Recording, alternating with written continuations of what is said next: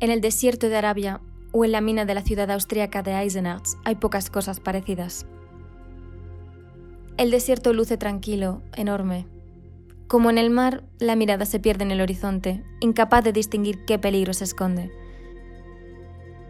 Son las seis de la mañana de un día de enero y por delante hay otros cientos de kilómetros que recorrer, sin importar la fatiga, el temor o la soledad. Y sin conocer la ruta. Es un día más en el rally más duro del mundo, pero es clave. El Dakar no perdona y ella, a las puertas de terminar su décimo rally consecutivo, lo sabe.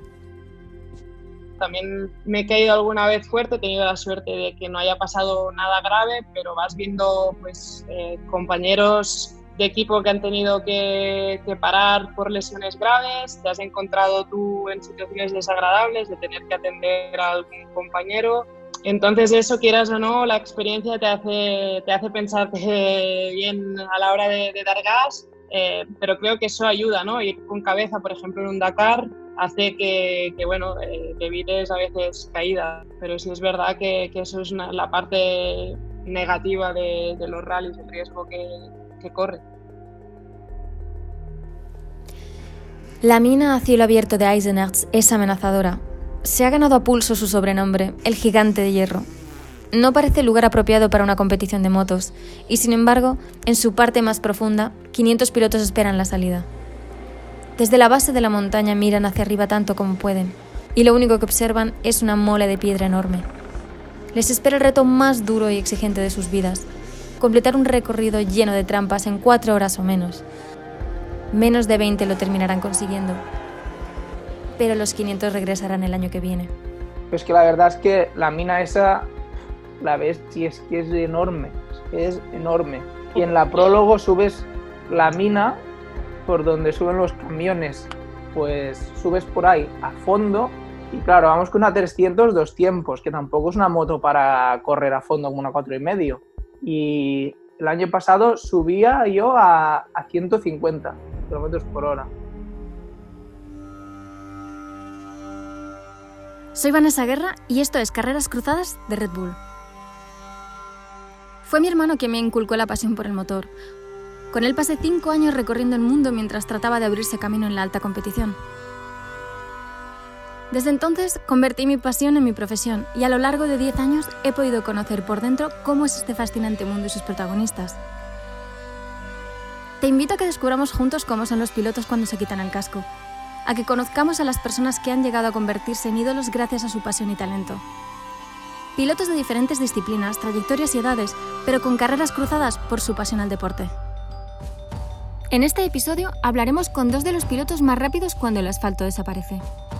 Uno de ellos es un pionero, o mejor dicho, una pionera que ha derribado barreras a la misma velocidad que ha acumulado títulos. Como tantos otros pilotos, comenzó su carrera a lomos de una moto de trial, y lo hizo tan bien que se convirtió en 13 veces campeona del mundo. Pero si por algo es conocida es por ser la jefa del Dakar, la prueba en la que ha mostrado su enorme talento desde hace más de una década. Sencilla, trabajadora y con lema propio, quien tiene la voluntad tiene la fuerza. Ella es Laia Sanz. También hablaremos con otro enamorado de la velocidad, un piloto que va con prisa por la vida.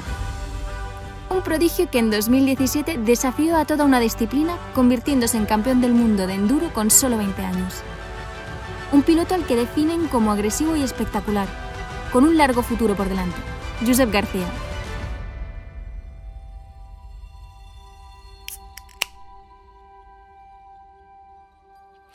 Laia, en 2019 corriste tu primera Erzberg Rodeo. Eh, explícanos en qué consiste esta carrera.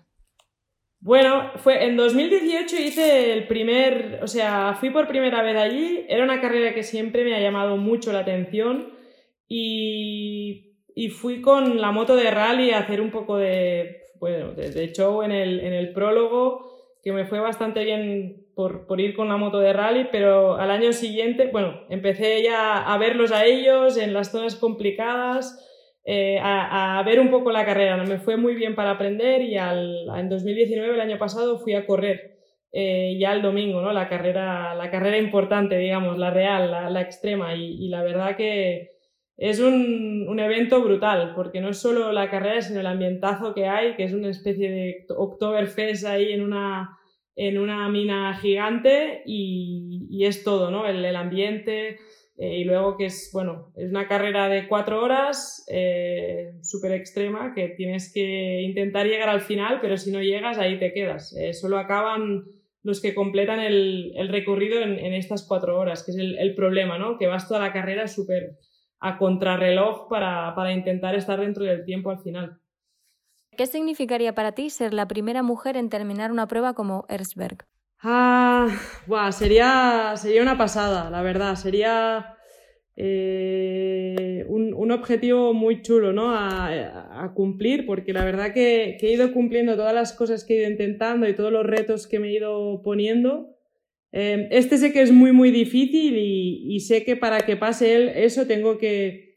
Creo que a nivel técnico eh, tengo el nivel para, acabar en cuanto a técnica, porque creo que el trial ayuda mucho, pero es una carrera en la que tendría que, que mejorar mucho de lo que vi el año pasado, ¿no? El, aspecto físico. Tampoco venía de mi mejor momento, pero sí que es una carrera que tienes que estar súper bien físicamente. Y, bueno, eh, ojalá, ojalá lo pueda hacer, ¿no? Este año acabe el, el año que corría acabé el Dinner, que es como la parte más temida de piedra, pero es que luego todavía me quedaba un buen, un buen trozo y bien difícil para, terminar. Entonces, bueno, hay que mejorar mucho, pero también era mi primera carrera extrema.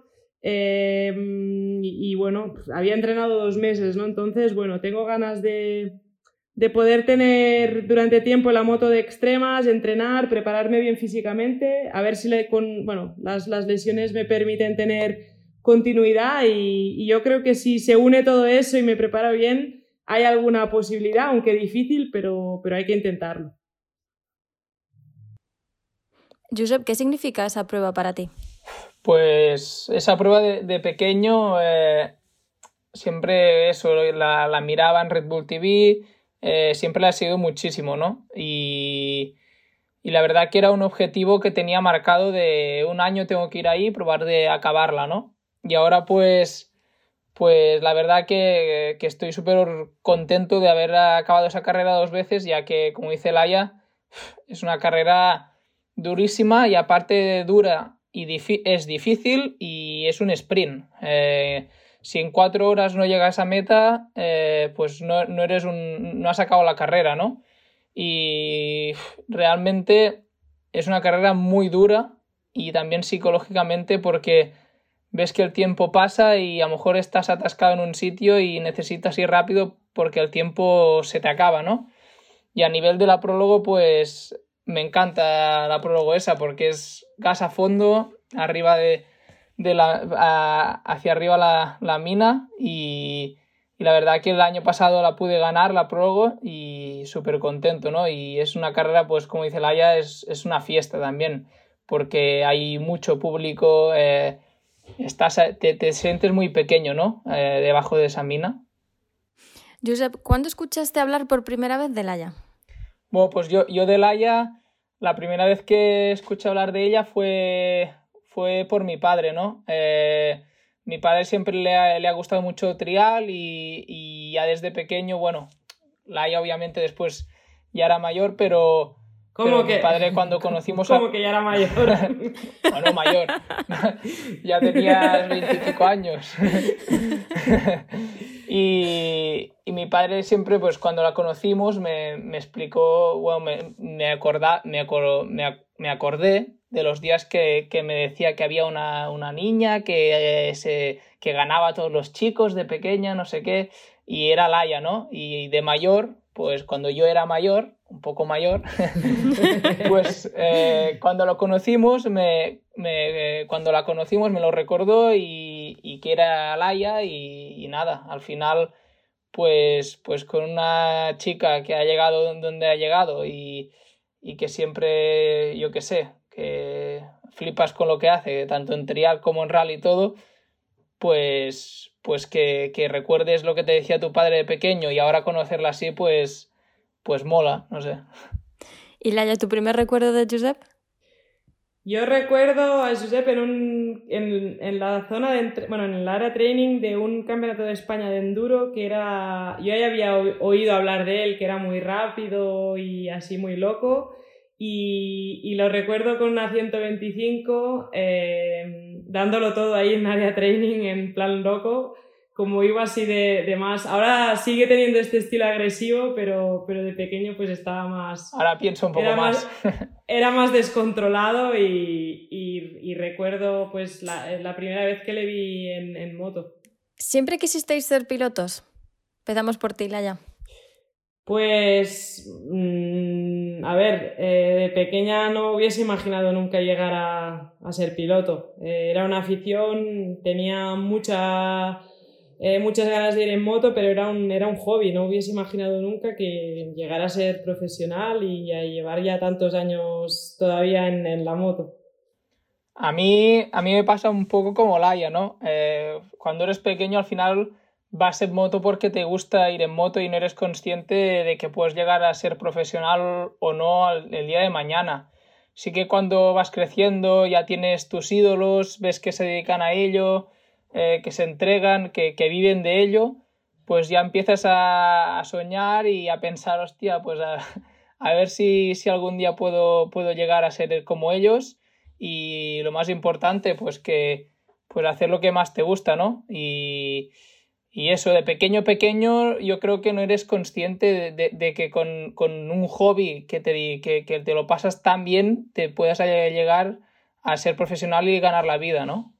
Josep, tú empezaste en el mundo de la velocidad. ¿Qué, pasó?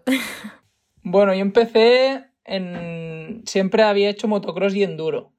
Y, y en 2010, creo que era, me salió la oportunidad de ir a la Red Bull Rookies Cup y la verdad que, que disfruté muchísimo, aprendí muchísimo y es una experiencia que, que, que, nunca voy a olvidar, ¿no? Porque iba a los circuitos donde corrían los de MotoGP, con Mark eh, cogíamos, me, me recogía y íbamos a dar la vuelta al circuito los viernes, creo que era, y la verdad que, que tengo muy, muy buen recuerdo y sobre todo que he podido transformar un poco la técnica que aprendí en la velocidad, pasarla al enduro, ¿no? Es raro hablar de un apagón informativo en pleno siglo XXI, pero algo de eso se produce en su casa cada vez que Laia sale a una nueva etapa del Dakar. Es difícil seguir la actualidad de una etapa en el rally más duro del mundo. Las siguientes cuatro o cinco horas serán de fatigosa espera hasta que por fin Laia contesta el WhatsApp. Estoy bien, la etapa ha sido dura. Mañana toca seguir apretando. Os quiero. Un mensaje tranquilizador cuyo efecto durará apenas unas horas, hasta el inicio de la etapa siguiente. Me imagino que vuestras familias estarán encantadas de veros felices y cumpliendo vuestros sueños, pero Laia, ¿cómo viven tus padres tus participaciones en el Dakar? Sí, la, verdad que creo que están mucho más contentos cuando hacía trial, ¿no? O, incluso enduro, pero sí, sí que pasan, hacen mucho gasto de, tilas durante el Dakar, sufren, sufren mucho y al final eh, lo, entiendo, ¿no? Porque es, peligroso, eh, siempre, pues por desgracia pasan cosas cada año prácticamente y y bueno, pues les, les entiendo bien, ¿no? Tiene que ser un sufrimiento estando tan lejos.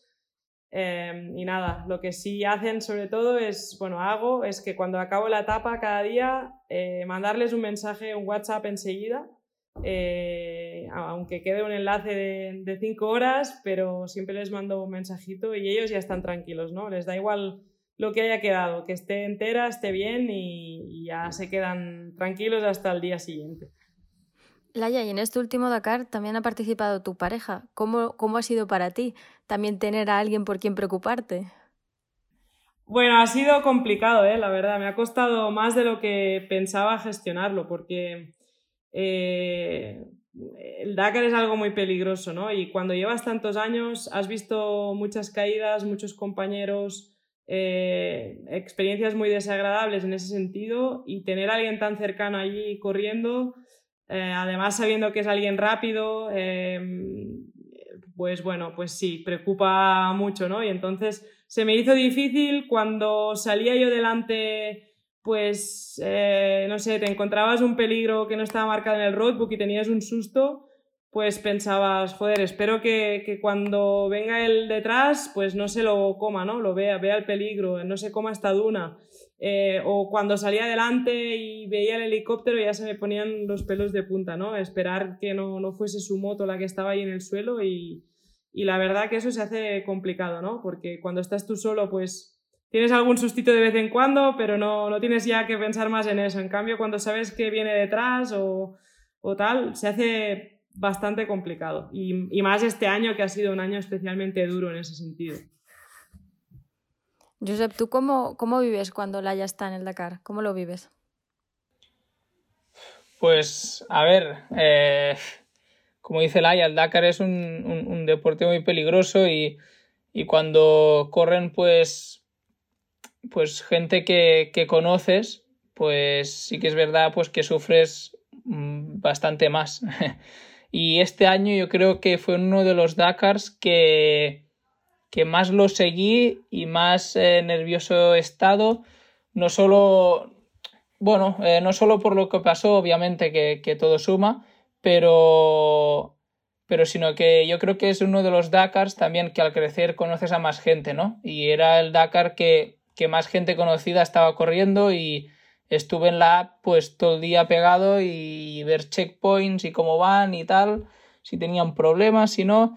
Sufro, a ver, no en todo el día, pero sufro por todos, porque cuando ves que se cae, yo qué sé, uno que a lo mejor no es no lo conoces de nada, paso el día enfadado, eh, que, por qué, que por qué, ¿sabes? Al final el Dakar yo creo que es un sufrimiento constante para, para, todos, ¿no? Eh, incluso los que estamos en casa, que conocemos a, los que están ahí corriendo, pues, pues la verdad que sufres todo el día y que les vaya todo bien, porque como dice Laia, es un deporte, es uno de los deportes más peligrosos.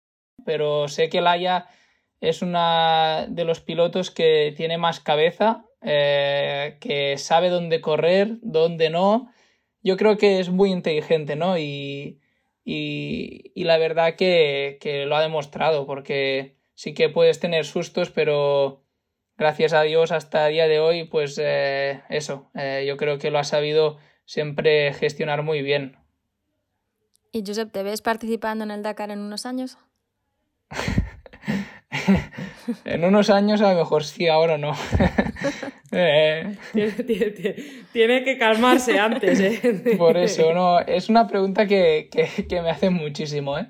De qué, cuándo irás, no sé qué, tendrías que ir ya, que ahora va gente joven y yo pensando, ahora yo creo que, que no es el momento, eh, me lo estoy pasando muy bien en el, en el mundo del enduro eh, si, se me, si me surge la oportunidad, eh, de, primero de todo, eh, quiero probarlo, porque no sé si me gusta este deporte, nunca he ido a hacer un roadbook, no he hecho nunca un test, no he probado nunca nada. al final yo creo que cuando cambias de deporte, pues lo primero que tienes que ver es si te gusta y hacerlo porque te gusta. y eso es lo más importante, ¿no? Pero sí, de cara en un futuro, ¿por qué no? Eh, está en mi mente, pero es eso. Eh, hay que probarlo y ver si, si disfrutas, ¿no? Encima de la moto, pues haciendo eh, otro tipo de deporte, porque al final es completamente diferente de, de, lo que he hecho en toda mi vida. Vosotros dos, al competir al nivel al que estéis compitiendo, convivís con un factor de riesgo bastante importante, siempre está presente, ¿no? ¿Cómo convivís con, con eso?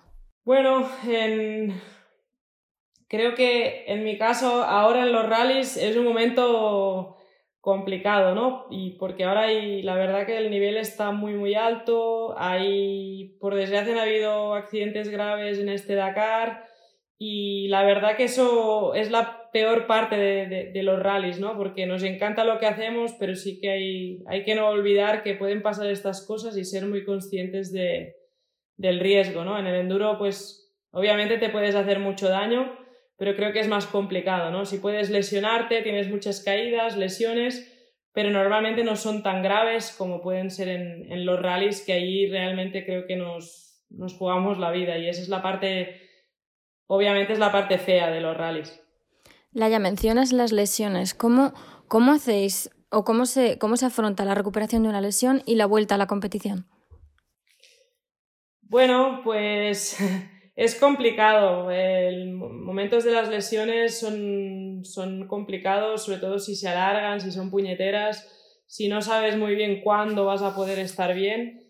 Eh, la verdad que yo, yo, llevo una racha de dos años bastante complicada y, y, se hace, psicológicamente se hace difícil, ¿no? Porque lo que querrías es tener continuidad, estar encima de la moto, no sufrir, no, no tener dolor, pero bueno, también es algo que forma parte de, todos los deportes, pero en nuestro caso creo que, que mucho más, ¿no? Porque todo el mundo tiene lesiones, caídas y es algo con lo que por desgracia tenemos que, convivir, pero, pero algo, algo debe de compensar que, continuamos aquí y, y bueno, eh, recuperando siempre y encima de la moto. En tu caso, Josep, ¿piensas en ese factor de riesgo o es algo que intentas un poco sacar de tu mente? Bueno, al final sí que lo, lo, puedes pensar a veces o cuando has tenido una caída fuerte y no te haces nada, pues te levantas y dices, ¡buah! Me hubiera podido hacer mucho daño ahora, ¿eh? Pero sí que es verdad que, que, que cuando tú vas a montar un día normal en moto no, no piensas nunca en que lo que te puede pasar, pero obviamente siempre está ahí y, y al final si te tiene que pasar, te pasa y, y ya está, no tienes que pensar en, en en, en y si me pasa, porque al final es que es eso, te puedes lesionar haciendo muchísimas cosas y al final estamos haciendo pues lo que, lo que más nos gusta, ¿no? Y, y obviamente que es un factor pues que, que está presente cada día que, que montamos. Aparte que es un, factor de riesgo que asumís vosotros, pero que también a la vez lo hacen vuestras, vuestras familias. ¿Cómo, ¿Cómo os han ayudado vuestras familias para que lleguéis a donde estáis ahora? Bueno, yo creo que es la mayoría de nosotros, si no llega a ser por la familia, obviamente no estaríamos aquí, porque mm, primero, pues cuando somos pequeños nos llevan a las carreras, nos siguen a todos lados y, y es, es, complicado porque, eh, bueno, pues en mi caso mis padres tenían trabajo, muchas veces volvíamos de un campeonato de España desde Galicia, mi padre conduciendo y llegábamos a las 7 de la mañana y a las 8 estaba en el trabajo. Entonces, creo que han sacrificado mucho. También los padres en el mundo del motor, eh, bueno, pues no hay que olvidar que, que, comprar motos, ruedas, recambios no es barato y al final nuestros padres también son, son el primer sponsor, ¿no? Y, y creo que sacrifican todos muchísimo para vernos felices, porque también creo que lo hacen eh, lo hacen porque nos ven contentos y nos ven felices de hacer lo que, lo que nos gusta, ¿no? Y en mi caso me han apoyado muchísimo, incluso ahora también siguen haciéndolo. Bueno, pues en mi caso eh, es eso, mis padres eh, y en general toda mi familia, ¿no? Mi madre, mi padre, mi hermano, mis hermanos, mi tío, eh, a todos nos ha gustado la, las motos, ¿no? Y, y, pues, pues al final invierten muchísimos días contigo, muchas horas, eh, se tienen que planificar por, por el tema trabajo, ¿no? Eh, dinero, es que es un, un esfuerzo inmenso, ¿no? Y, y es, es, es, para estar, bueno, es para estar toda la vida agradecido a, a todo lo que han hecho por ti porque al final sin ellos no estaríamos eh, ningún piloto que hay eh, en el mundo donde están, ¿no?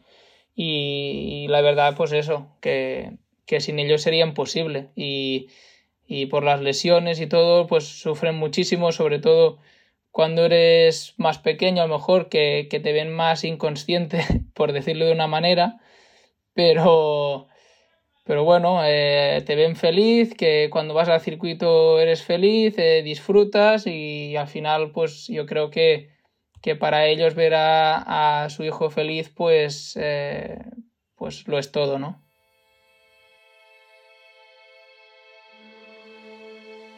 Las miradas de recelo, los comentarios por lo bajo, la desconsideración hacia sus comentarios. Desafiar el status quo conlleva liderar una pequeña revolución que altere la visión de las cosas. Sí, ese joven es más rápido que tú en una moto de enduro desde que era casi un adolescente. Sí, esa mujer tiene más talento y agallas que tú como piloto.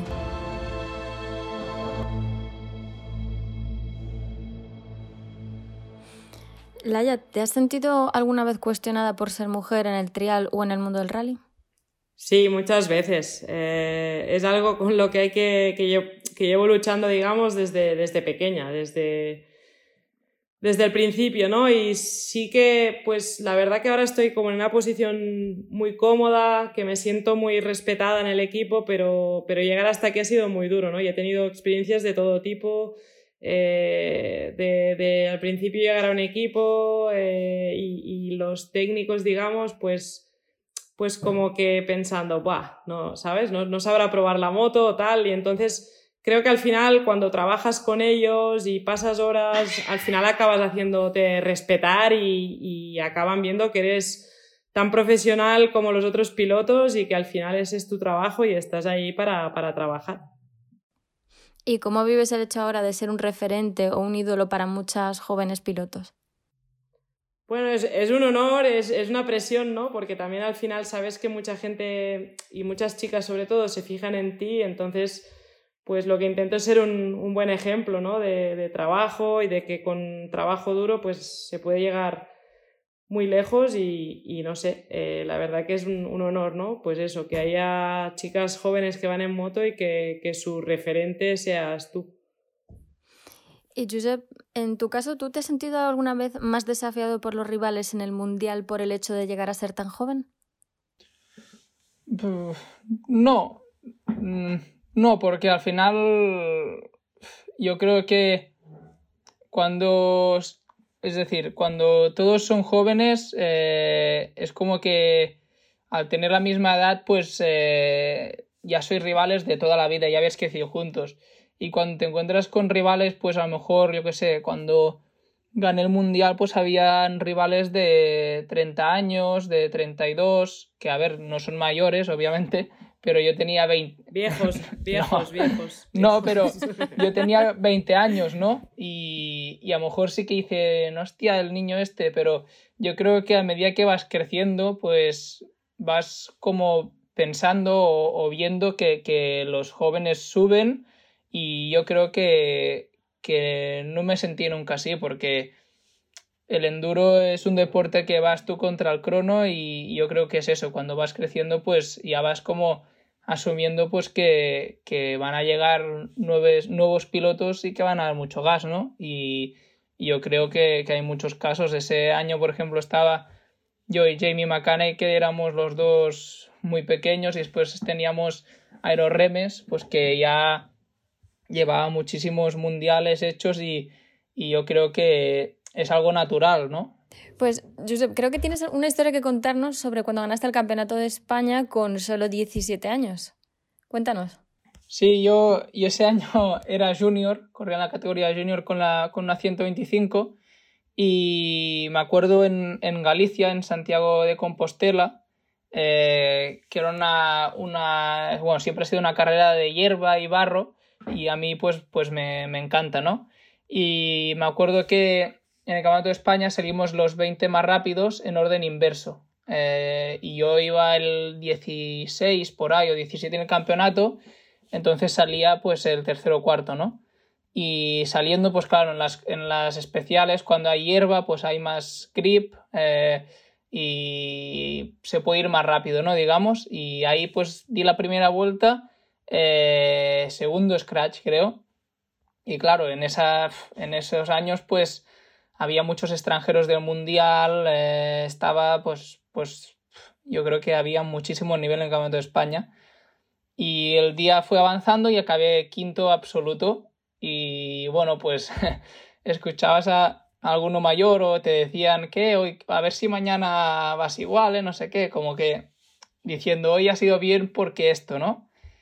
Y yo pues me lo cogí como una motivación y al día siguiente volví a repetir resultado y marcando buenos tiempos y, y la verdad que ahí pues pues no sé, eh, vieron que, que, si continuaba en esa línea pues que podría llegar a hacer podiums en el mundial y, y ahí yo creo que hice un, un pequeño cambio, ¿no? Eh, tanto en, a nivel de pilotaje como, como mental. Laya, ¿a qué habéis tenido que renunciar por ser atletas de élite? A ver, yo realmente creo que más que renunciar he, he, al contrario, ¿no? Me han venido muchas cosas buenas y he vivido muchas experiencias chulas eh, estando en este mundo, pero sí que creo que la única renuncia o sacrificio que he hecho es el tema de, los estudios, ¿no? Que me hubiese gustado pues poder estudiar y, hubo un momento en el que tuve que, escoger y, escogí, bueno, pues, pues por las motos, ¿no? Y luego sí es verdad que pues muchos momentos en familia, amigos, que bueno, pues eh, eh, lo típico, ¿no? Era fin de semana, todos tus amigos salían y tú pues ah, tenías que ir a dormir pronto para, para, ir en moto, pero eso al final tampoco es un sacrificio porque mm, me gusta mucho, entonces no, no me costaba tampoco. Laya, ¿qué consejo le darías a tu yo de hace 10 años? Eh, creo que tampoco, creo que le, dejar, le dejaría hacer, porque al final creo que también los errores que he ido cometiendo durante estos 10 años pues me han servido para estar donde estoy. Entonces, la verdad que tampoco mucho, no le diría mucho porque aparte las cosas que han malas que han ido pasando luego han servido para, para al final para que salieran cosas positivas. Entonces, no, la verdad que no tengo, no, no le diría muchas cosas. Eh, Josep, ¿qué consejo te darías a tuyo de hace 10 años? Yo consejo, yo creo que es una, pregunta que, la respuesta es todos eh, más o menos diríamos lo mismo, ¿no? Que al final yo soy una persona que piensa que todo pasa por algo y, y los momentos difíciles de lesiones, de perder un campeonato, de, no sé, a nivel de la vida, pues eh, si te está pasando esto es para que mejores en, en aspectos que, que necesitabas mejorar para el día de mañana ser mejor, ¿no? O ser más fuerte o, no sé, eh, convertirlo en algo bueno, ¿no? Eh, yo no le daría ningún consejo. Sí que a lo mejor con las lesiones, pues si no hubieras hecho tanto el loco, a lo mejor estarías mejor, pero a lo mejor, claro, después piensas, si no, si no lo hubiera hecho, a lo mejor no estaría donde estoy, ¿no? Entonces, poca cosa, nada. Yo creo que que, todo pasa por algo y, hay que aprender de todo.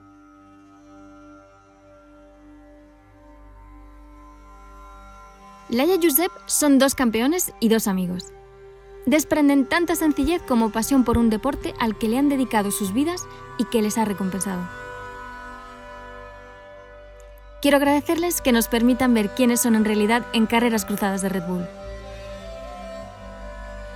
La próxima semana charlaremos con dos pilotos acostumbrados a pilotar contra los rivales y las sombras. Dos pilotos de asfalto a los mandos de las máquinas más veloces en circuito y carretera. Alex Márquez y Dani Sordo. Yo, lo pasé mal en 2015-2016, que no estuve a la altura. Y, pero esos dos años eh, me ayudaron a aprender esto, al, al no fijarte en qué dice la gente o qué escriben y qué no escriben.